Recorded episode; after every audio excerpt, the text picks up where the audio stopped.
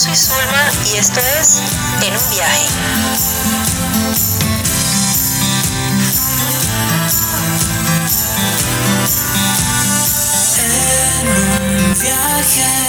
Una historia viajando.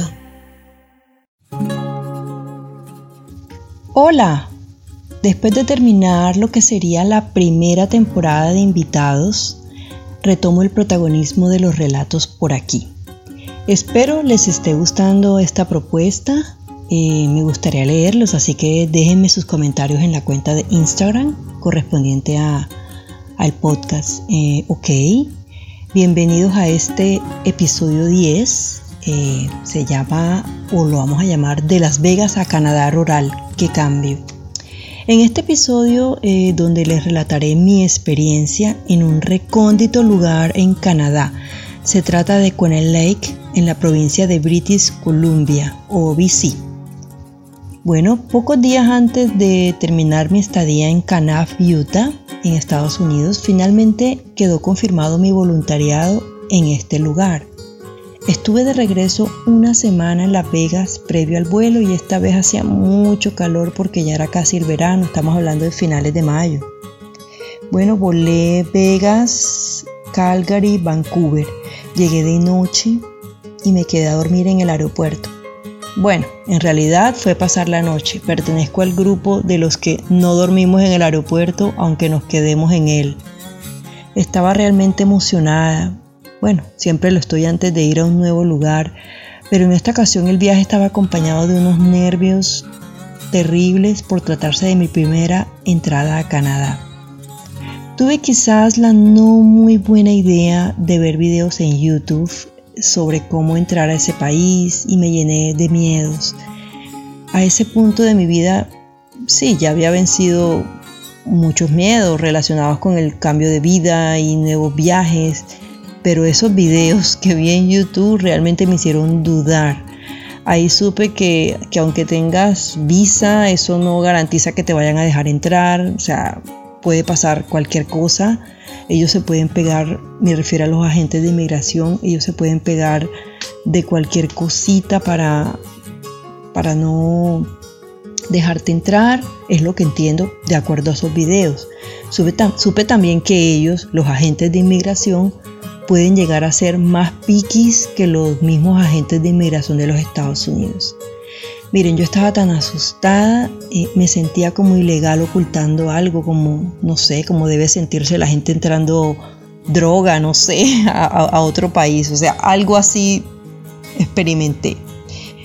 Bueno, imaginen, yo planeaba estar más de tres meses eh, en, en Canadá, eso también me asustaba porque hasta ese momento yo solamente tenía confirmada mi estadía por mes y medio más o menos en el primer voluntariado. Ustedes ya saben pues que yo aseguro pronto un voluntariado por X cantidad de tiempo y ya después miro los siguientes. Así que si me preguntaban o pedían algún soporte de ese otro tiempo después, pues yo no lo tendría. Bueno, afortunadamente no me pidieron eso. A la final no me pidieron nada. Me preguntaron poco y me fue mejor que algunas de las veces cuando entré a Estados Unidos. Al día siguiente, eh, al, día siguiente tuve mi vuelo doméstico. O sea, ya había entrado a Canadá, ok, X. Eh, el, el vuelo fue Vancouver, Williams Lake, BC eh, allí estaban esperándome esta pareja con la que había estado intercambiando correos, era, era el único medio por el cual habíamos tenido comunicación. Eh, son una pareja de sesentones adorables, eh, muy preocupados por mi comodidad, por cómo me sentía, si tenía hambre, si estaba bien. Ellos preguntaban constantemente eso. Esta experiencia no estuviera completa si no fuera por ellos. Son personas mayores, llenas de sabiduría, han estado presentes en la vida de al menos dos generaciones, adicional a la de ellos. Han sido testigos de eventos durante seis décadas, así que lo han visto casi todo. Y como si fuera poco, han viajado por el mundo entero para decidir quedarse con Nueva Zelanda eh, durante los meses de invierno en Canadá, o sea, es como su segundo hogar, dividiendo su vida en dos etapas cada año, o sea, seis meses de entre primavera, verano y bueno, parte del otoño en Canadá y el resto de meses, todo el bendito invierno de Canadá la pasan en Nueva Zelanda. Y ellos no usan teléfonos móviles. O sea, ellos tienen esa filosofía de vida. Bueno, conducimos hasta por más de una hora hasta llegar a lo que es la casa de ellos, ubicada en las afueras de Hearts of Light, también ahí en BC. Eh, una, una, casa, pues para mí es una mansión, una cosa hermosa. Es una casa hecha en madera, eh, con una decoración que mezcla lo campestre como con lo moderno, eh, completamente equipada eh, con wifi, con todos los servicios, equipada para los largos inviernos de ese país, con una hermosa vista al lago y, y hermosos pinos. Allí pasamos la noche. Me atendieron como si yo fuera un huésped de un hotel cinco estrellas. Eh, bueno, al día siguiente nos fuimos al resort, lo que sería mi hogar durante las siguientes semanas. es un lugar especial, o sea, el resort, donde los locales en general, cuando hablo locales me refiero pues a, la gente más cercana de ahí de, de, de, de Horsefly, de Williams Lake y de básicamente de todo lo que es BC. Bueno, ellos eh, pagan un parking eh, de su casa carro durante todo el año y disfrutan pasando el verano o parte de él en este remoto lugar lleno de pinos y con vista al lago.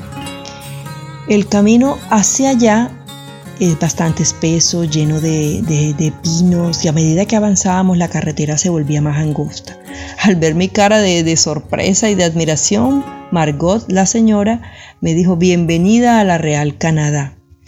Una hora después llegamos al resort, un rincón escondido del mundo donde puedes ver los picos nevados de las montañas, o sea, estamos en verano, pero igual se ven a lo lejos los picos de las montañas nevados, desde un punto de, ahí del, resort.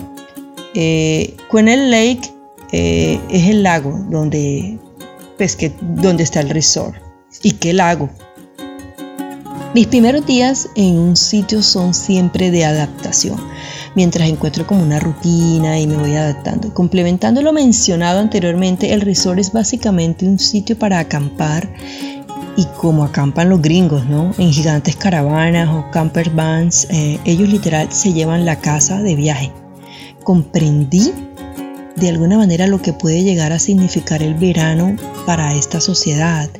Es una fiesta, son vacaciones, es un poco de calor, solo un poco. Es el momento de meterse al lago, de dar un paseo en yate, de dejar la ciudad, de disfrutar en familia. O sea, es una, un verdadero festival. Como en Canadá las distancias son tan largas por tratarse de un país tan grande, es difícil llevar servicios de Wi-Fi y electricidad a un sitio tan retirado de la ciudad.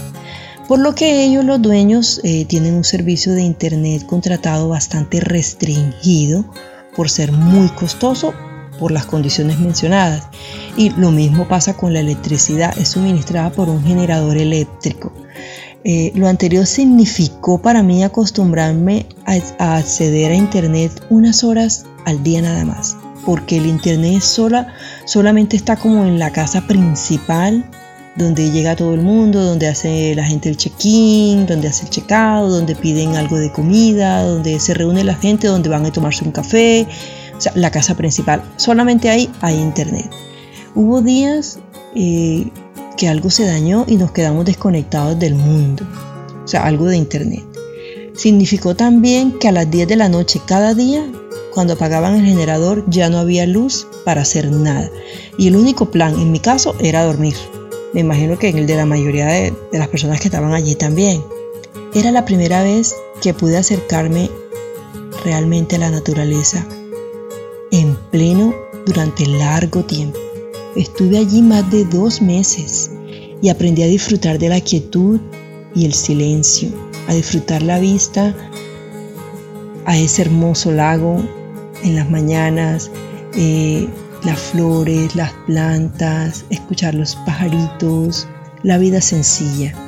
Un día vi un oso, otro día vi un cervatillo, eh, vi otro animal, pero no me acuerdo el nombre realmente. Por otro lado, viví una de mis mejores experiencias gastronómicas. Comía pescado recién sacado del lago. Era, eran, eran varias especies de salmón. Tienen nombres diferentes, pero todas son salmón. La señora Margot cocinaba como los dioses. La mesa estaba siempre llena de manjares desde la mañana hasta la noche. El vino era un infaltable y las celebraciones por cualquier cosa eran diarias. O sea, siempre había algo que celebrar. Algunos de los de los huéspedes o de los, no sé si llamar, bueno, huéspedes también porque ellos tenían unas cabañas propias, o sea, no todo, no todo el que va, no todo el que vaya tiene una camper, hay gente que va también a, a, alojarse en las cabañas que son propias del lugar. Un día antes de irme, ellos, mm, mis anfitriones, me regalaron la oportunidad de volar en su aeroplano. O sea, me llevó el señor, el señor Kyle. Sobrevolar el lago ha sido de las de lo, de lo más emocionante que me ha pasado. Ver el resort en miniatura y la pequeña isla Plaido, a la que se le debe el nombre Plaido Island Resort, me quedo, me quedo, me quedo sin palabras para describir la sensación. Fue media hora de magia, yo boquiabierta apreciando el paisaje hermosamente salvaje que la vida me estaba regalando en ese momento. Recibo, agradezco y disfruto. Al día siguiente me llevaron al aeropuerto para tomar mi vuelo a Vancouver, donde me esperaba mi otro anfitrión y donde estaría por un mes. Escogí esa ciudad, Vancouver, porque siempre soñé con vivir allí. Había leído y visto tanto en la web sobre este lugar que no me la quería perder. Eso, digamos que esa sí tenía sí tenía expectativas, porque desde que prácticamente desde que salí de Colombia, de las cosas que, que me había visualizado era poder ir a Canadá, específicamente Vancouver.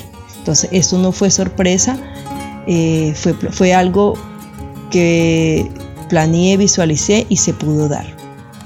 Eh, allí visité pocos sitios realmente, pero fueron suficientes para llenar mi espíritu. Prometí volver. Voy a volver. Bueno, hasta aquí llegamos en, este episodio. Ojalá haya podido transmitirles así sea un poquito de lo que esta reveladora anécdota significó para mí. Les recuerdo visitar mi cuenta personal de Instagram donde podrán ver imágenes de esta y otras anécdotas eh, en, las, en las historias destacadas. Eh, pueden contactarme si quieres, si quieres contar tu historia de un viaje, una anécdota, una aventura que hayas tenido por aquí en tu propio episodio. No olviden suscribirse desde su plataforma favorita y escuchar el siguiente episodio cada domingo. Hasta aquí hoy nuevamente en un viaje, una historia viajando.